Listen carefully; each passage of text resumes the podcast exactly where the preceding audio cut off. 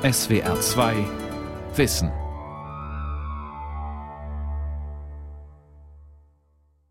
Mit der SR2 Aula und dem Thema Was ist Denken und Erkennen? Eine philosophische Spurensuche Teil 2 am Mikrofon Ralf Kaspari. Die Frage, was ist Denken, was können wir von der Welt mittels Denken genau erkennen, ist quasi die Urfrage der Philosophie, die bis heute nichts an Bedeutung verloren hat. Gerade weil heute immer wieder behauptet wird, die künstliche Intelligenz, die könne uns im Denken überflügeln. Also, was ist Denken? Führt es uns zur Wirklichkeit oder zu irgendeinem Luftschloss aus Begriffen? Diese Frage beschäftigt Markus Gabriel, Professor für Philosophie der Neuzeit an der Universität Bonn. Er hat ein Konzept des neuen Realismus entwickelt, mit dem er radikal den Konstruktivismus und auch den Materialismus kritisiert. Nachzulesen ist das in seinem neuen Buch Titel Der Sinn des Denkens erschienen bei Ulstein. Ich habe mit Gabriel im ersten Teil des Aula-Gesprächs über die erkenntnistheoretischen Aspekte des Realismus gesprochen. Heute im zweiten Teil geht es um die sozialen Konsequenzen, um die Fragen, was für ein Menschenbild steht dahinter, wie schätzt der neue Realismus die künstliche Intelligenz ein. Ich habe Gabriel zuerst gebeten, noch einmal ganz kurz die Essenz des neuen Realismus zu beschreiben. Der neue Realismus rekalibriert unseren Gesamtsinn für das Wirkliche. Das heißt, wir schauen völlig anders auf ähm, die Moderne und auf ihre konstitutiven Werte. Dazu gehört natürlich die Zusammenarbeit von äh, Wissenschaft äh, und Politik und äh, Industrie und Technologie und so weiter als Grundpfeiler. Also alles das, was heute in Frage steht. Und der neue Realismus verschafft uns einen aufgeklärten Blick darauf. Was sehen wir mithilfe dieses neuen Realismus anders? als vorher. Wenn man so will, um es ironisch zu sagen, aber ich sage gleich mehr dazu, ja. unser Sehen selber. Also ja. wir denken jetzt ganz anders darüber nach, wie wir eigentlich im Wirklichen aufgestellt sind. Ja, also es ist tatsächlich eine Blickwende. Wir glauben nicht mehr, dass wir hinter unseren Augenhöhlen sitzen und auf die Wirklichkeit schauen, die ganz anders sein kann, als sie uns erscheint. Wir sitzen nicht mehr hinter einem Bildschirm, sondern wir verstehen, dass der Bildschirm selber schon mitten in der Wirklichkeit ist. Wir nehmen gar keinen Zufluchtsort mehr ein, außerhalb der Situation, in der wir uns befinden. Das nenne ich gegen Martin Heideggers Ausdruck Dasein, hier sein. Ja, wie Rilke einmal gesagt hat, hier sein ist herrlich. Es gibt ja auch nichts anderes. Nochmal zu dem pragmatischen äh, Element, was ich eben nochmal angeführt habe. Also eine Theorie hat für mich auch immer einen Nutzen oder sollte nach ihrem Nutzen mhm. nochmal befragt werden. Was wäre, wenn wir vielleicht ein paar Felder nehmen wie Politik oder Soziologie, was, was wäre der Nutzen? Haben Sie da vielleicht mal konkrete Beispiele? Sie hatten im ersten Teil so schön mit Werf angefangen in Bezug auf China, in Bezug auf Trump. Was lernen wir dadurch anders sehen oder neu sehen?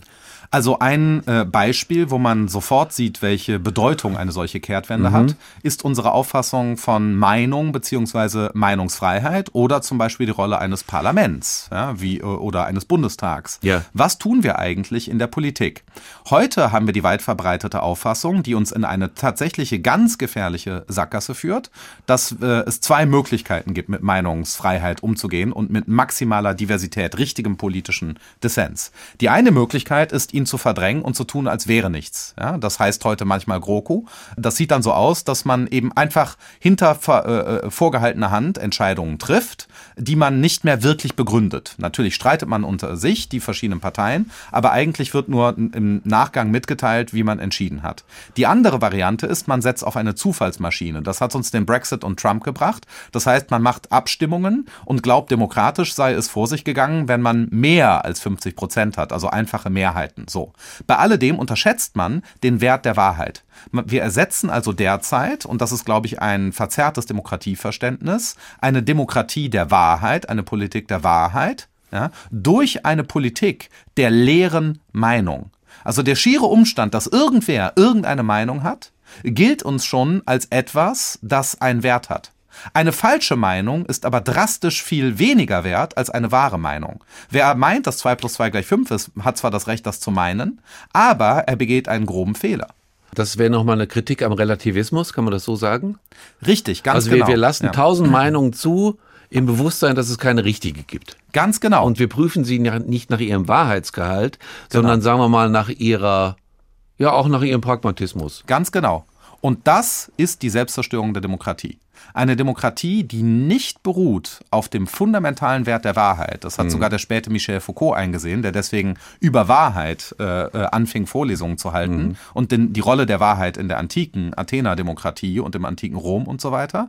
Das heißt, der Wert der Wahrheit muss stehen über dem Wert der Rechtfertigung unserer Meinungen. Das schiere Rechtfertigen unseres Meinens ist weniger als die Wahrheit.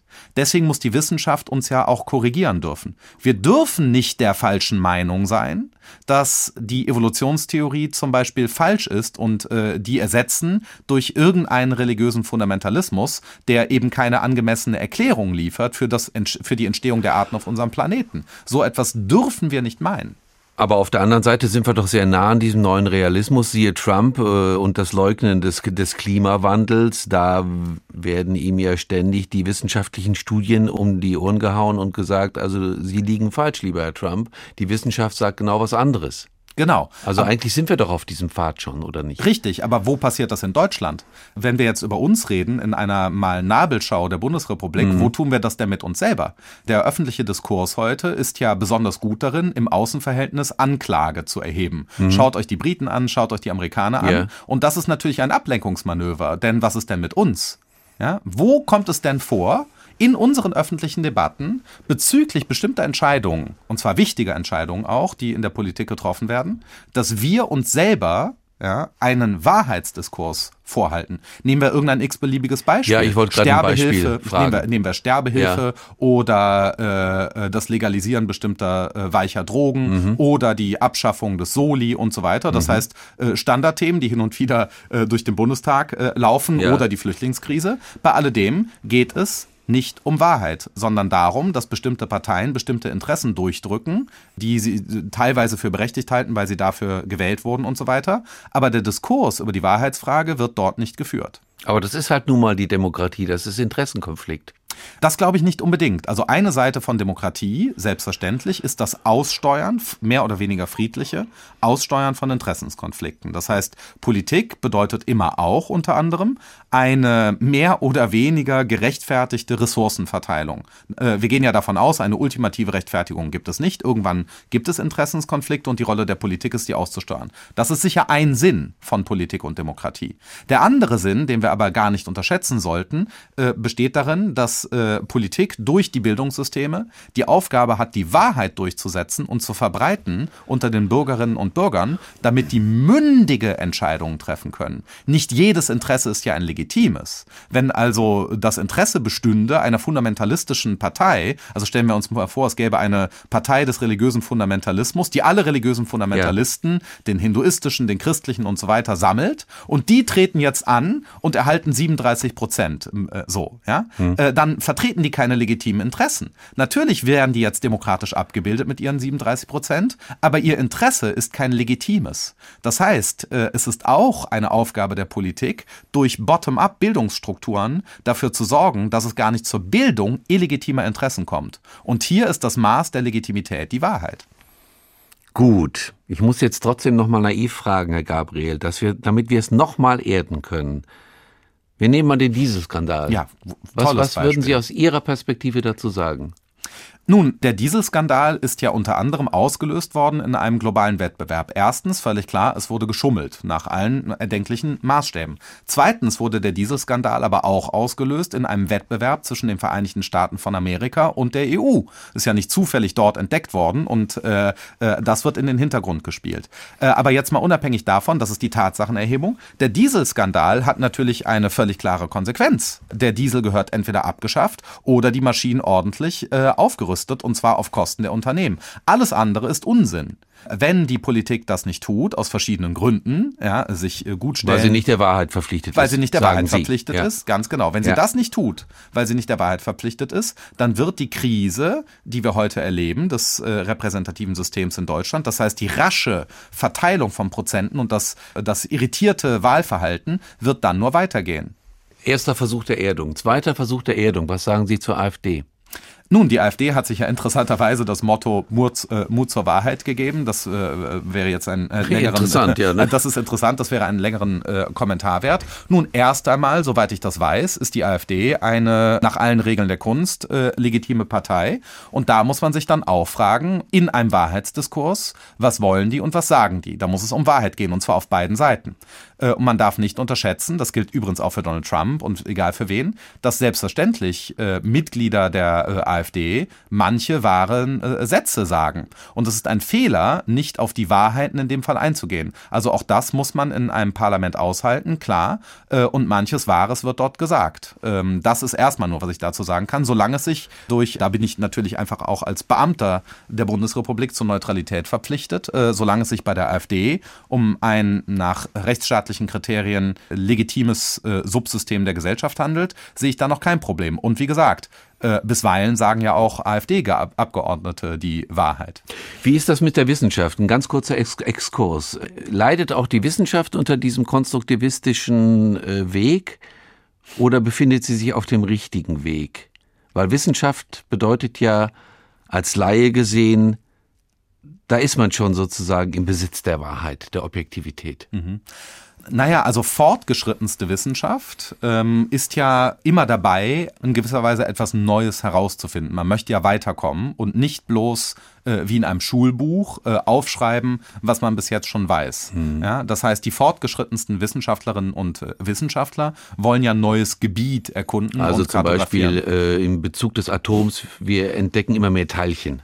Ganz genau. Ne, also ja, genau, Elementarteilchen. Das ist, genau, das ist eine ganz konkrete Frage natürlich. Wie viele gibt es eigentlich oder wie viele Grundkräfte der Natur gibt es? Können wir sie nicht doch auf eine bringen und so weiter? Oder was passiert auf bestimmten Skalen? Ja, also groß, das sind natürlich die ganz großen Fragen äh, der Naturwissenschaft. Was passiert äh, auf der Ebene der Plancklänge oder drunter? Ja, also wir wissen ja heute in keinstem Sinne, ob es eine kleinste Ebene des Universums gibt oder eine größte. Das heißt, diese alte Frage, gibt es das kleinste und gibt es das größte? Ist faktisch heute nicht beantwortet. Und auf diesem Gebiet gibt es extrem spannende, wegweisende Fragen. Nur ist die, ist die Wissenschaft, das wollte ich eigentlich wissen, auf dem Pfad des neuen Realismus. Viele schon. Weil ich, es gibt ja. ja. auch viele, die sagen, Wissenschaft ist ebenso eine Konstruktion. Ja.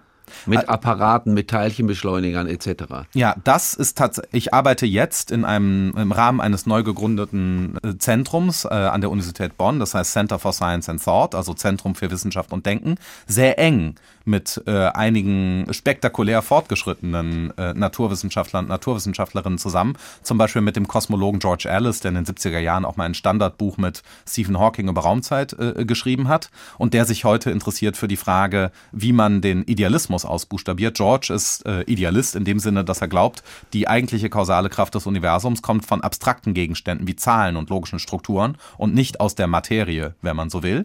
Und äh, äh wir schreiben auch gerade einen Aufsatz zusammen über Ebenen der Wirklichkeit. Also dort äh, habe ich das und ich arbeite sehr intensiv mit äh, japanischen äh, Physikern zusammen am Institute for the Physics and Mathematics of the Universe, die den neuen Realismus derzeit als philosophisches Paradigma umsetzen in äh, sehr weit fortgeschrittenen Gebieten der Stringtheorie und Quantentheorie. Kommen wir zu einem anderen Aspekt. Sie kritisieren in Ihrem Buch, ich sage mal, den naiven Umgang mit der künstlichen Intelligenz und vielleicht auch dieser Utopismus, der im Moment herrscht. Utopismus, negativer Utopismus muss man sagen. Da wird ja immer wieder gesagt, also die Algorithmen werden irgendwann intelligenter als der menschliche Geist. Sie sind es jetzt schon. Mhm. Sie können besser Daten sammeln, Daten selektieren, Daten auswählen und bewerten. Das ist sozusagen dieser naive Glaube, an dem sie sich auch abarbeiten. Mhm. Warum vor dem Hintergrund des neuen Realismus? Weil mich da die Frage interessiert hat, kann das eigentlich stimmen? Ja, also hat sich wirklich etwas wesentlich geändert äh, im Rahmen unserer technologischen Artefakte mit der sogenannten Digitalisierung oder den neuesten Systemen der künstlichen Intelligenz und des maschinellen Lernens und so weiter, ist das auch nur ansatzweise fundamental, wie man es uns weiß machen möchte. So, da ist bei mir der Verdacht aufgekommen, dass das wahrscheinlich reine Ideologie ist oder Marketing, Propaganda aus Kalifornien, so dass ich mir das näher angeschaut habe, äh, dieses Gebiet. Und äh, deswegen habe ich auch das Buch der Sinn des Denkens geschrieben als Reaktion darauf.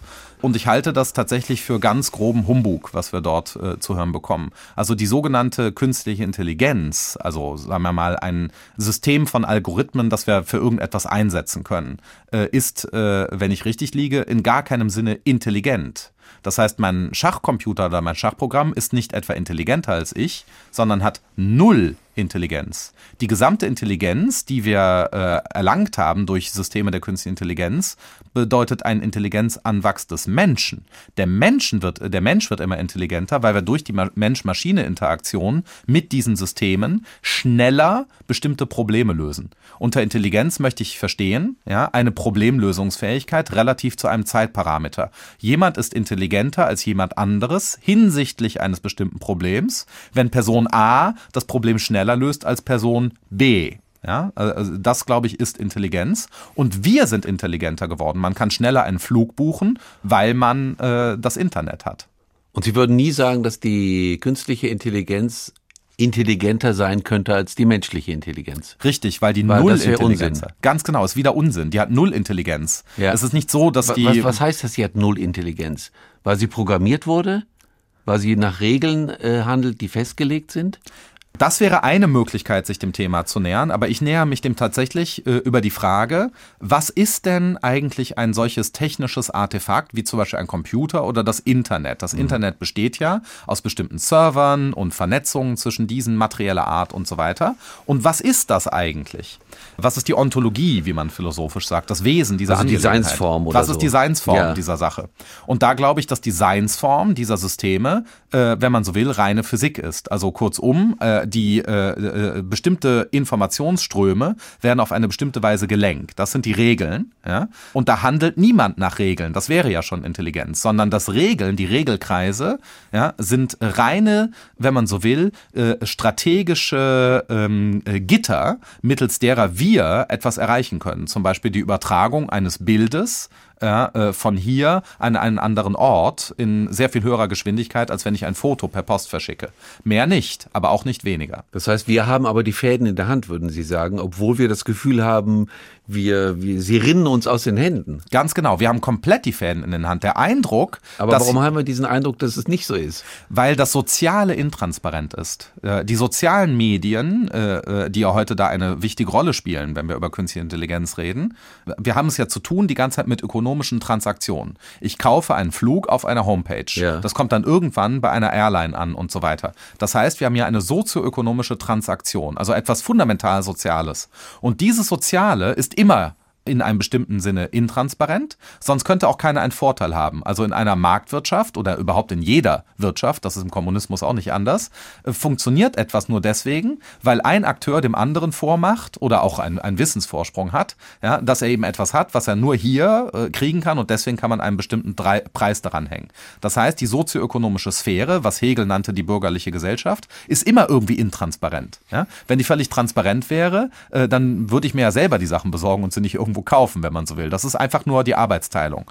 Und diese Arbeitsteilung, ja, die projizieren wir heute in unsere Artefakte und glauben in gewisser Weise, dass eine übermenschliche Kraft uns entgegenkommt. Aber diese übermenschliche Kraft, diese Superintelligenz, die wir in unseren Geräten vermuten, die ist gar nichts anderes als das geballte Soziale selber. Die Gesellschaft steckt in unseren Netzen und kein geheimer Geist, der irgendetwas von uns will. Ja, die einzigen geheimen Geister, die durch unsere Netze sausen, die etwas von uns wollen, sind die Geheimdienste. Sehr interessant. Dann haben wir es mit einer Projektion zu tun eigentlich, oder nicht? Ganz genau. Wir projizieren auf diese Geräte unsere Ängste, Genau. Wie würden Sie das sagen? Ist das so eine Art Verblendungszusammenhang? Richtig. Also äh, Adorno oder Marcuse genau, haben noch nie besser gepasst. Ja? Also ja, äh, wenn man heute den eindimensionalen Menschen, ja, da geht's ja um Automatisierung und so weiter in dem Klassiker von Marcuse. Also Marcuse, wenn, genau. Ja, ja, wenn man das heute neu liest oder auch Adorno, dann beschreiben die ziemlich genau, was heute geschieht. Das ist eigentlich eine sehr adäquate Erfassung der Vorgänge der Digitalisierung, was die Jungs da Wobei Adorno hätte schon was gegen ihre Theorie des neuen Realismus, oder?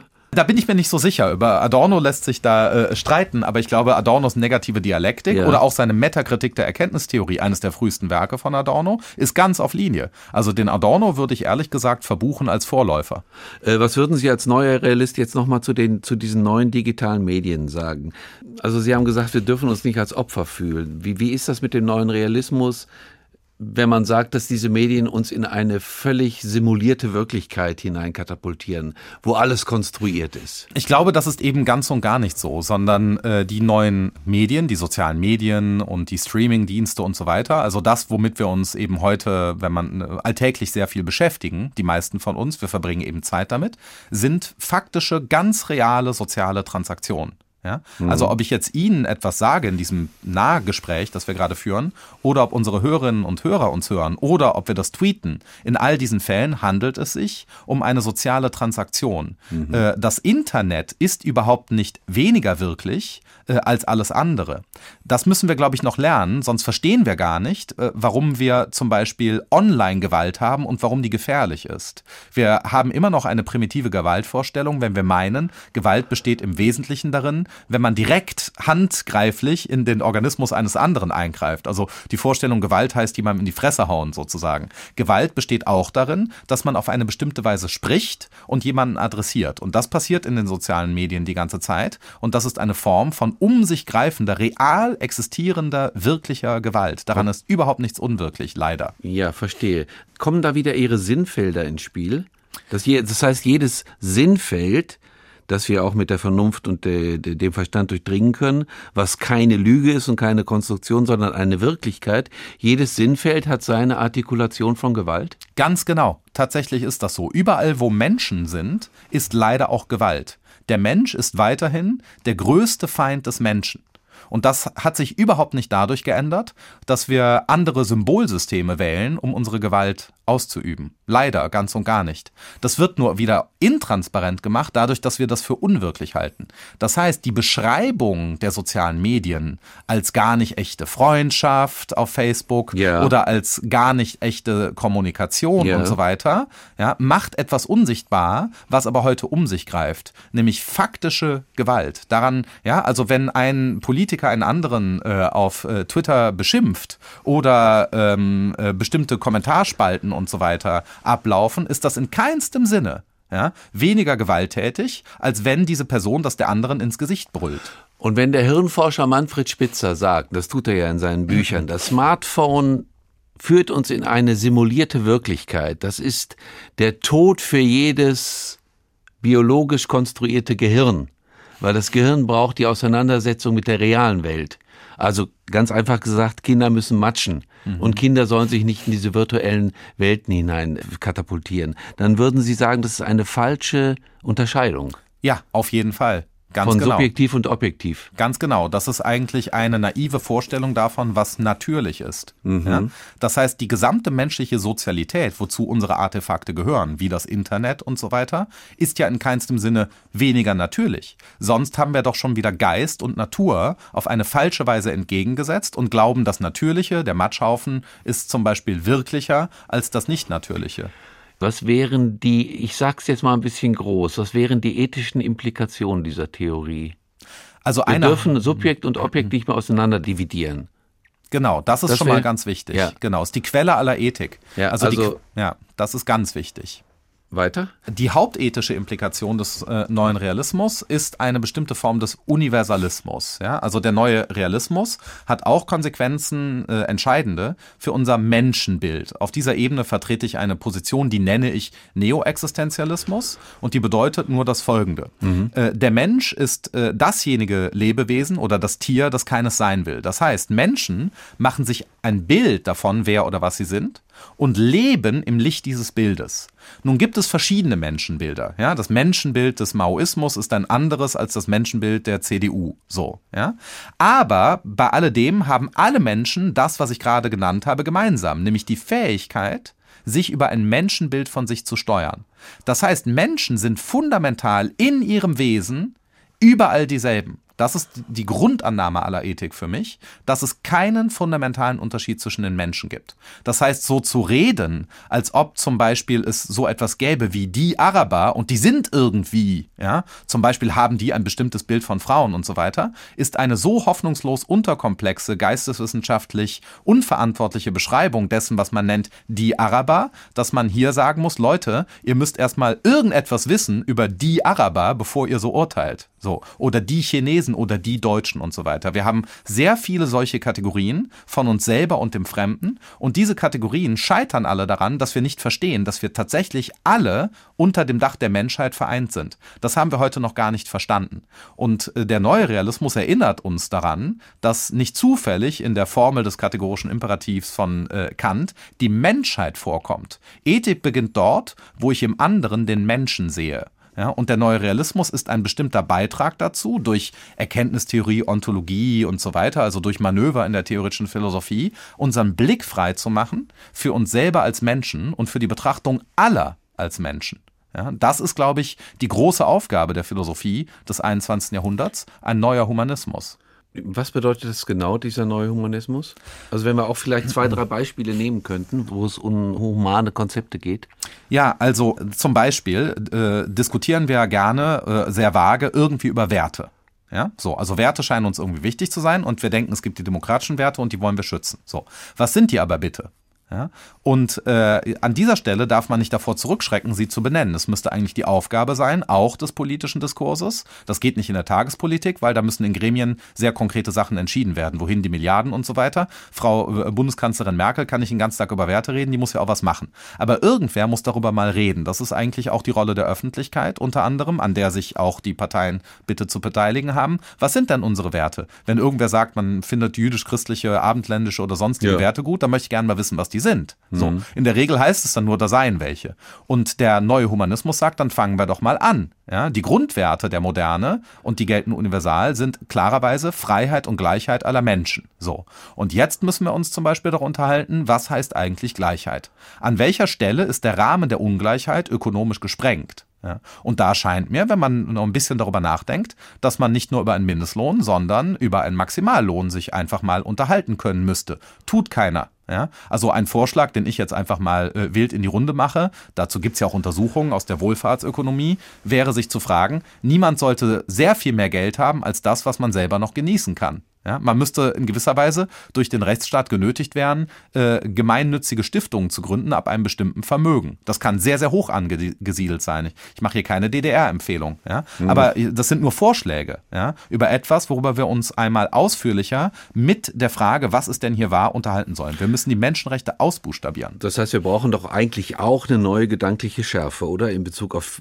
viele Begriffe, mit denen wir jetzt relativ gedankenlos operieren. Ganz genau, weil das so wichtige Begriffe sind wie Mensch und Wert und Abendland und Europa und so weiter. Das sind die gewichtigsten denkbaren Begriffe, die man oder Demokratie, die man in den Mund nehmen kann oder Meinung oder Freiheit und so weiter. Das sind alles Hauptbegriffe der Philosophie und die werden im öffentlichen Diskurs äh, leider weitgehend, nicht nur, ja, unverantwortlich gebraucht und das kann nur zur Verrohung des Menschen führen. Andere Frage zum Schluss: Haben Sie schon Reaktionen auf das Buch bekommen? Vielleicht auch von Hirnforschern, die ja die Theorie haben, das menschliche Gehirn befindet sich auf so einer Art Blindflug durch die Realität. Ja, wir sehen eigentlich gar nicht, was außen passiert. Unsere Computer intern berechnen das alles. Also nochmal Konstruktivismus. Haben die gesagt, also Herr Gabriel, mein lieber Mann, dieser neue Realismus. Also ganz im Gegenteil. Natürlich gibt es da verschiedene Stimmen, ist völlig klar. Ja. Aber die eine sehr positive Reaktion kam für mich äh, von äh, Christoph Koch äh, und Giulio Tononi, zwei sehr renommierte Neurowissenschaftler in den USA. Ähm, beide Schüler von Nobelpreisträgern, also eine gewisse Legitimität im wissenschaftlichen Diskurs haben die. Äh, vor allen Dingen auch Christoph Koch leitet eines der größten Hirnforschungsinstitute der Welt in Seattle. Und wir arbeiten sehr eng zusammen, weil beide der Meinung sind, dass äh, die Grundidee des neuen Realismus eigentlich auch der Schlüssel wäre für eine ordentliche Neu Neurophilosophie. Natürlich werden das andere bestreiten, aber die täuschen sich dann eben. Wir werden mal gucken, wie das weitergeht. Ich finde, das ist ein sehr interessantes Konzept, Herr Gabriel, und danke für das Gespräch. Vielen Dank für die Einladung. Das war der zweite Teil des Aula-Gesprächs mit Professor Markus Gabriel über sein Konzept des neuen Realismus. Sie können beide Teile wie immer nachhören und nachlesen. Infos dazu finden Sie auf der Homepage www.swr2.de-wissen.